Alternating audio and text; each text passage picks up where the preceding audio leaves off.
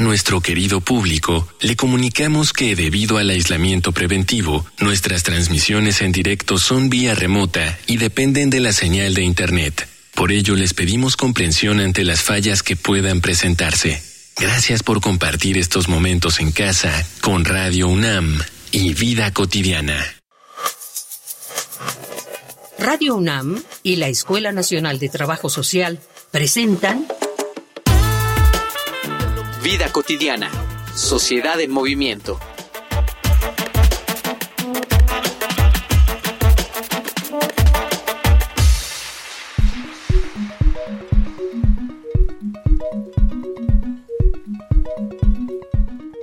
Después de probar los modelos de trabajo a distancia y la eficiencia conseguida al evitar los traslados, un puñado de países han dado el siguiente paso en la revolución profesional una semana laboral de cuatro días.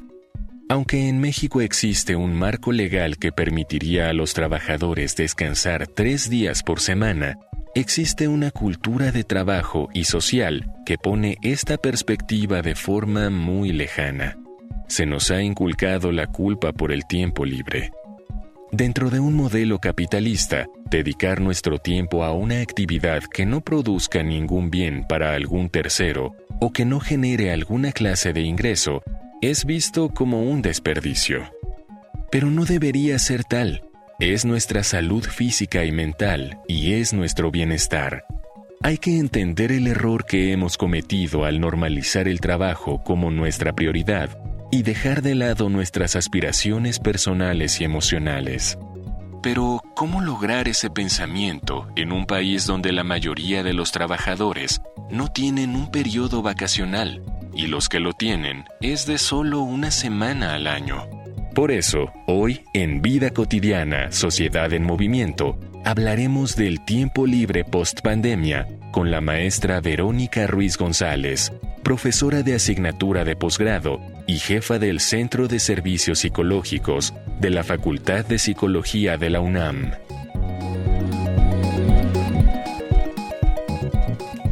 Muy bonita tarde, una emisión más de Vida Cotidiana, Sociedad en Movimiento. Soy Ángeles Casillas y como siempre, muy, muy agradecida que, que nos sintonicen.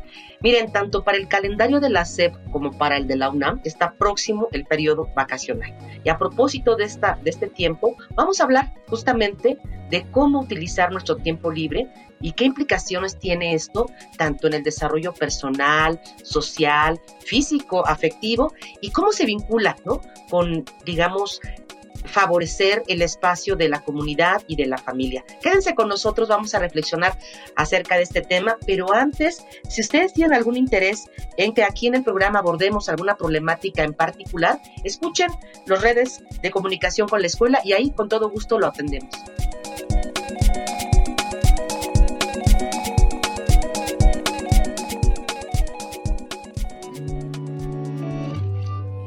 Facebook, Escuela Nacional de Trabajo Social, ENTS, UNAM. Twitter, arroba ENTS, UNAM Oficial. Instagram, ENTS, UNAM Oficial.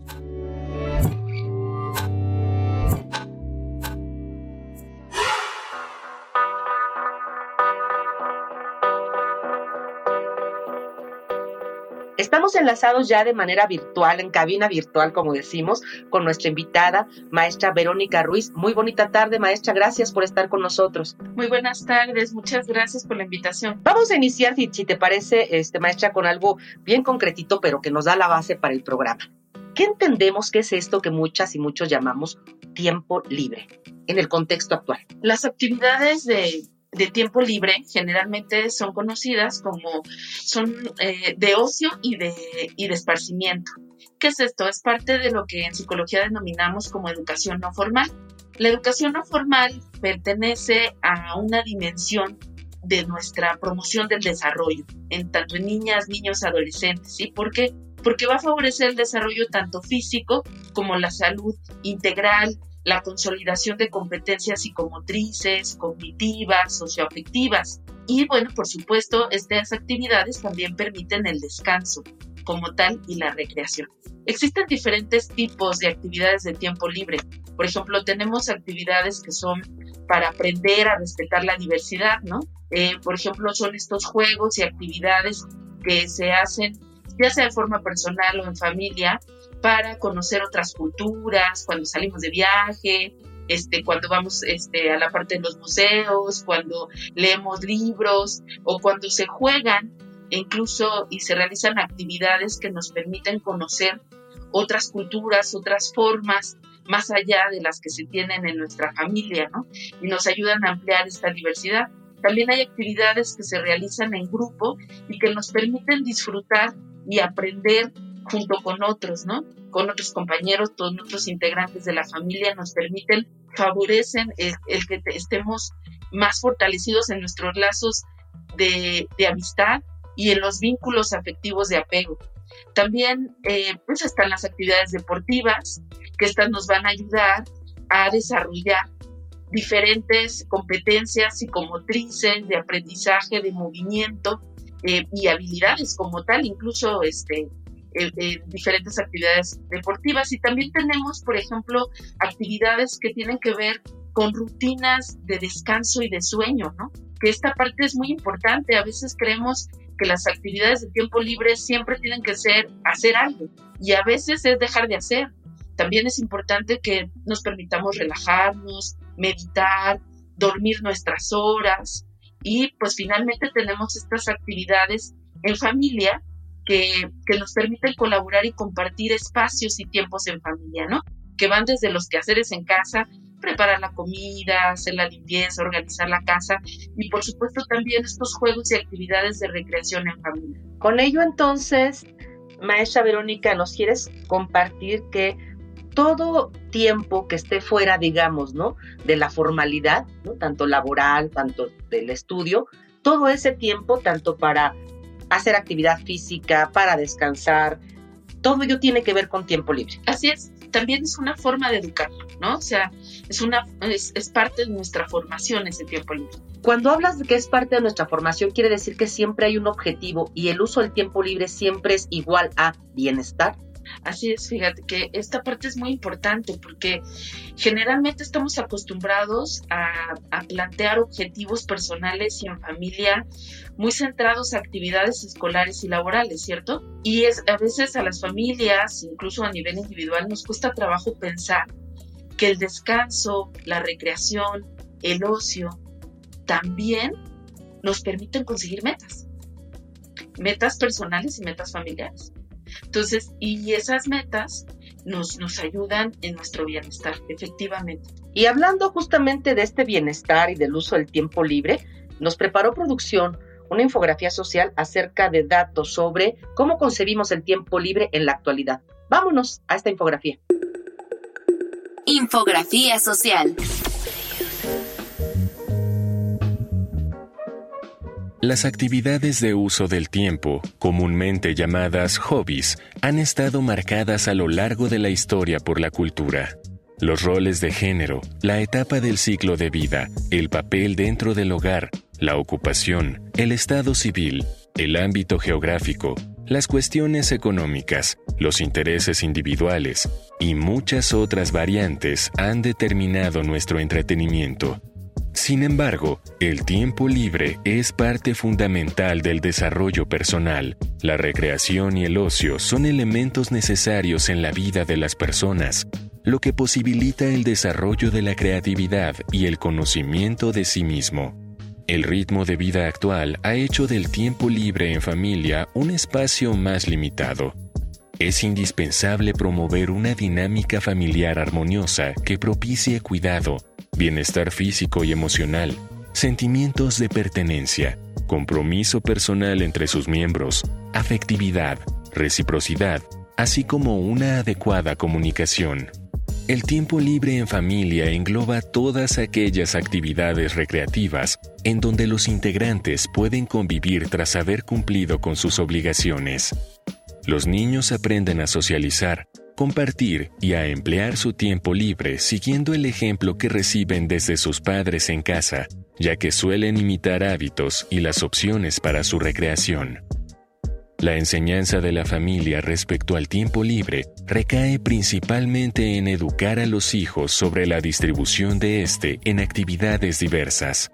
El uso adecuado del tiempo libre en la actual sociedad es considerado como una ocupación que abarca un estudio meticuloso como espacio de aprendizaje, crecimiento personal y perfil profesional.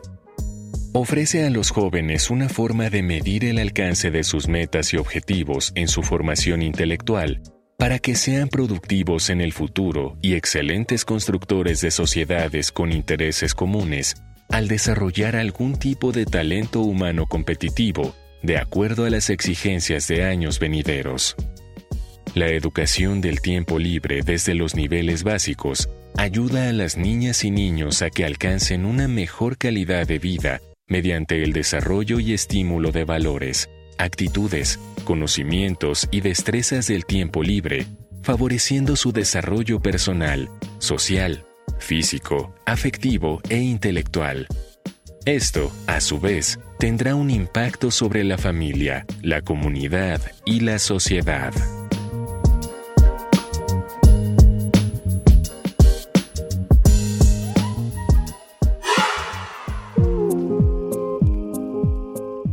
Maestra Verónica, una, una, pregunta obligada. Desde tu experiencia, desde lo que tú pudiste observar y, y, posiblemente investigar, ¿cuáles fueron las principales modificaciones que con la llegada de la pandemia empezaron a darse con relación al uso del tiempo libre? ¿Cómo, cómo se modificó este con, con el aislamiento y el confinamiento? Pues una de las primeras modificaciones tuvo que ver con el uso y abuso de pantallas eh, juegos eh, electrónicos y este de internet, ¿no? O sea, esta parte de las tecnologías de información y comunicación y su consumo eh, fue una de las principales modificaciones. Hubo familias que regularon esto de una manera muy temprana, ¿no? Muchas de, las, eh, de estas familias ya tenían ciertas reglas en casa para el uso de dispositivos y de nuevas tecnologías. Sin embargo, hubo muchas otras familias que les cayó de sorpresa, ¿no? O sea, este, creo que ahí desafortunadamente fue una mayoría donde pues bueno, estuvieron mucho más tiempo trabajando desde casa, este, los hijos e hijas con las pantallas, con las tablets, para poder acompañar las cuestiones de escuela, Entonces, eh, una de las primeras cosas es que se confundió este tiempo de ocio, de tiempo libre y demás con abuso, con abuso de pantallas, ¿no?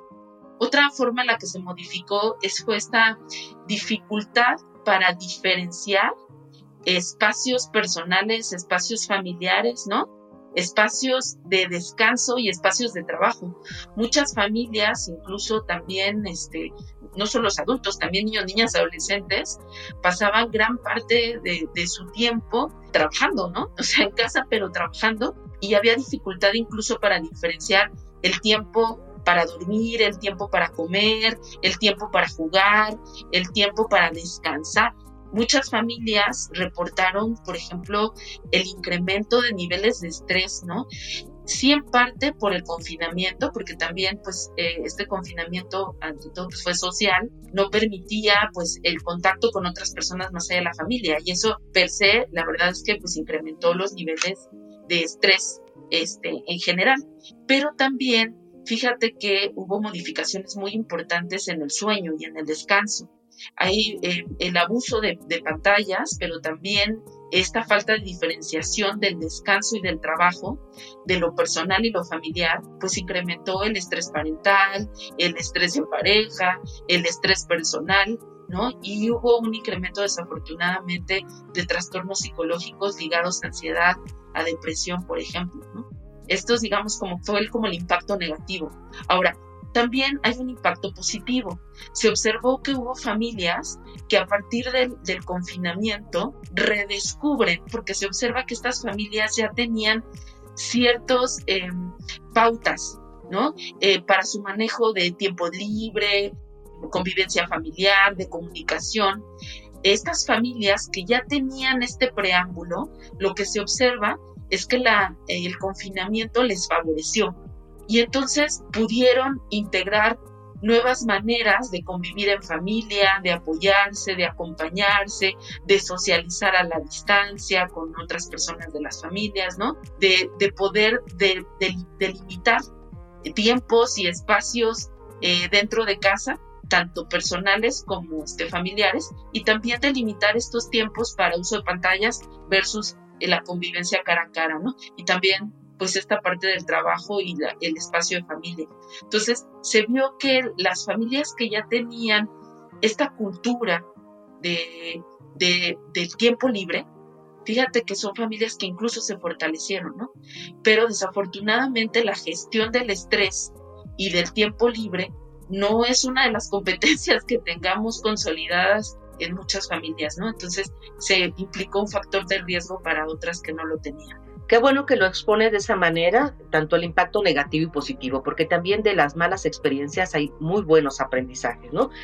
Hay algo importante, sabemos que como seres sociales, bueno, nos vinculamos con diferentes grupos, pero aquí nos interesa mucho cómo eh, podemos transmitirle a nuestro, a nuestro público la importancia de pasar, de hacer uso del tiempo libre en familia. Sí, pues definitivamente, cada uno de los grandes retos de hoy en día es poder compaginar de forma equilibrada, ¿no? La vida laboral, familiar y personal, ¿no?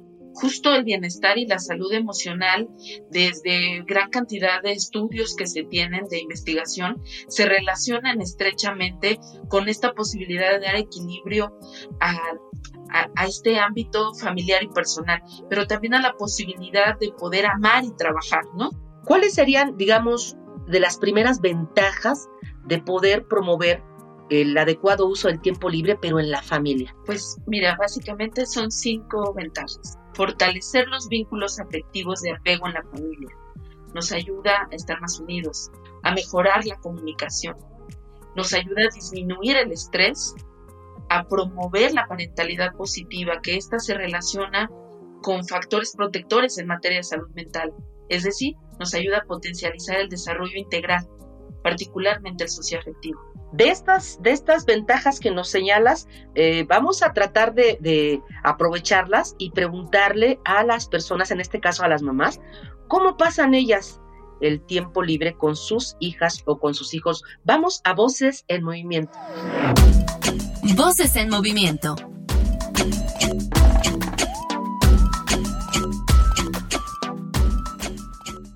Buenas tardes, yo me llamo Asunción y soy mami de tres niños. Yo en estas vacaciones, la verdad, sí prefiero que hagan actividades fuera de la casa. Me gusta más para ellos como un curso de verano donde los lleven a algún lugar, algún parque, al bosque de Tlalpan, como lugares abiertos que ya no estén tan encerrados porque como hemos estado pues más de dos años, ya, ya no, por favor. sí considero que es un buen momento para salir de la ciudad y vacacionar, sacar a los niños de esta rutina. De hecho, ellos tenían un agotamiento pues fuerte porque todo el tiempo estaban encerrados y claro, sin descuidar, ¿no? Esta parte de que si salimos y hay bastante gente, tener pues nuestra medida, nuestro cubrebocas por lo menos nuestro gel y pues no estar bastantes personas reunidas. Me gustaría más como algo así como un campamentito, salir a algo que les dé el airecito. Mi nombre es Vanessa Rivera, soy mamá de dos niñas, para nosotros el periodo de vacaciones, no es que siempre acostumbremos salir, pero pues hacer actividades al aire libre, visitar tal vez algunos museos, si se puede salir de la ciudad lo hacemos, pero pues ya con los cuidados que tenemos, sin más o como evitar, pues no, mejor nos quedamos para no contagiarnos o eso, no para mí es lo ideal, ¿no? O sea, retomar ya una vida normal, tener los cuidados básicos, pero ya no estar como nuestra mente tan pendientes de que hay COVID y de que si nos vamos a enfermar y todo lo negativo que puede pasar, mejor nos enfocamos en lo positivo, que estamos aquí, que estamos con salud. Si hay oportunidad de salir, adelante, digo, no nos encantan antes del COVID y durante y en todo, no nos encantan así como las multitudes, procuramos visitar a la familia.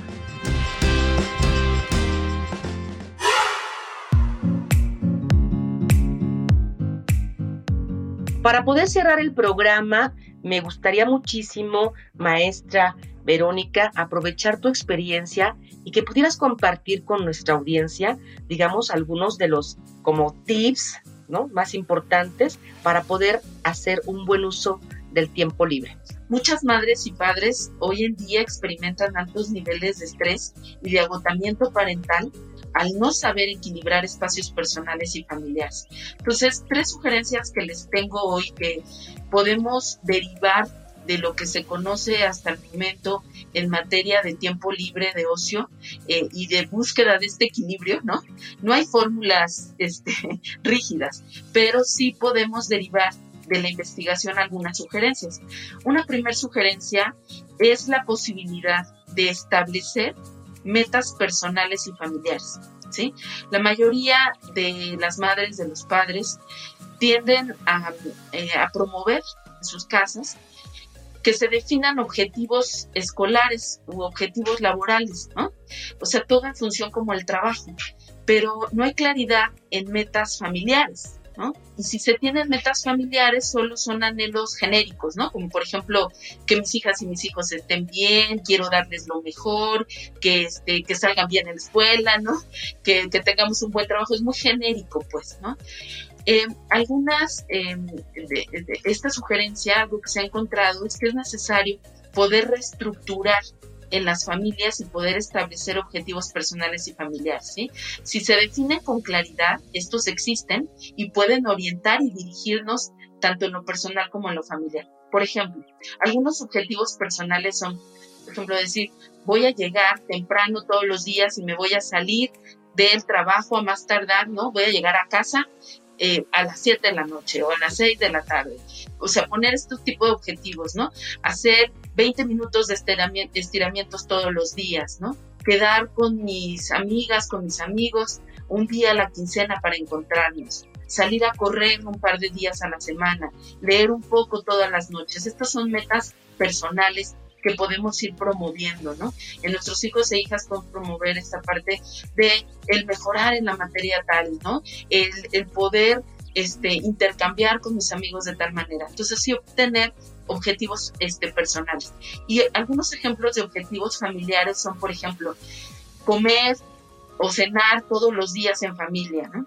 realizar los fines de semana alguna actividad familiar y precisar qué actividad queremos realizar, tener una salida cultural en familia una vez al mes, jugar con los hijos por lo menos dos veces a la semana, leer juntos un cuento o una novela, establecer una rutina de sueño, ¿no? Eh, en la que nos acompañemos para antes de dormir. Son metas, son objetivos familiares que vale la pena colocar. La investigación lo que nos dice es que las familias que logran establecer estas, eh, estas metas familiares y personales eh, logran equilibrar de mejor manera. Otro tip que se sugiere es el poder establecer eh, en nuestra escala de valores de familia, poder validar tal cual, ¿no? Darle valor a los espacios de descanso y de retraimiento. Sí es importante eh, estas actividades que se tienen de descanso, ¿sí? incluyendo el sueño, darles valor, que son importantes para nuestra salud mental, que son importantes para nuestra familia. ¿ok? Y que no solamente es como un lujo, ¿no? He escuchado muchas familias, incluso en los trabajos, decir, ¿no? Que, que, que el, el, dormir más horas es, es un lujo, ¿no? Y que la noche y se gestiona, por ejemplo, las horas de sueño, así como, ay, me duermo más tarde y no importa, mañana me levanto tempranito. Actualmente, en la, por lo menos en la Ciudad de México, se tienen estadísticas muy graves de, trastornos y problemas de sueño en, en, en adultos y en niños. ¿Sí? En niños y niñas. Entonces sí es muy importante que consideremos que el descanso y el sueño son necesarios, son una necesidad básica. Se recomienda que los preescolares, los y las preescolares, duerman entre 10 y 11 horas. Los niños, por ejemplo, de primaria, que son entre 6 y 12, se recomienda que duerman alrededor de 9 horas. Y los chicos de secundaria, preparatoria, se recomienda por lo menos ocho horas ¿no? para su desarrollo. Y aunque sabemos esto, muchas veces no se le da el valor al descanso. O sea, se confunde esta parte del descanso con la flojera, ¿no? y andamos ahí invirtiendo nuestras rutinas de sueño, haciendo, por ejemplo, siestas enormes en la mañana y los hijos durmiéndose muy tarde.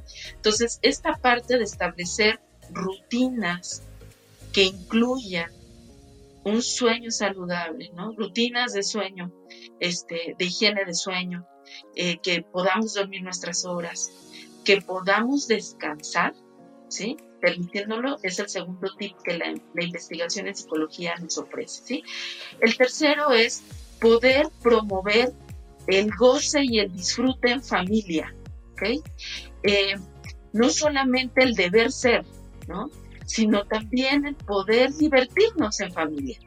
Eh, entender que el juego es también es una necesidad humana y que niñas, niños y adolescentes es el principal medio de comunicación donde integran todos estos conocimientos y habilidades que integran tanto de la escuela, pero también en la vida cotidiana. El juego, ¿sí? Y la diversión nos permite liberarnos de estrés, nos permite descansar, nos permite regular, nos permite afrontar las situaciones del día a día en una mejor condición. Entonces, serían los tres, los tres tips, ¿sí? predicar con el ejemplo, validar y valorar la educación no formal. ¿Sí? A través de que, a través de integrar actividades de ocio, de entretenimiento, descanso y diversión como parte de la vida cotidiana de nuestra familia. Es decir, poder realizar actividades deportivas, culturales, de descanso, de juego, de colaboración en nuestras familias, permitiéndonos vivirlos, estas experiencias, vivirlas, estas experiencias con nuestras hijas y con nuestros hijos, generando experiencias significativas de convivencia, de juego, descanso, disfrute en familia. Con esas muy importantes recomendaciones nos quedamos, cerramos el programa. Te agradecemos muchísimo, maestra Verónica Ruiz, que hayas compartido esta información tan importante. Y bueno, pues también quiero agradecer a quienes hacen posible nuestro programa en producción, Ivonne Gallardo, en la información, Carolina Cortés, Carla Angélica Tobar, la coordinación de la maestra Roxana Medina, pero en especial a todas las personas que nos escuchan cada viernes y que espero que esto que se reflexionó el día de hoy con relación al tiempo libre lo podamos poner en práctica ya, ya, ya en el siguiente periodo vacacional. Yo me despido, soy Ángeles Casillas, confiamos en que podamos coincidir en nuestra siguiente emisión. Hagan un excelente fin de semana. Vida cotidiana, sociedad en movimiento. Es una coproducción entre Radio UNAM y la Escuela Nacional de Trabajo Social.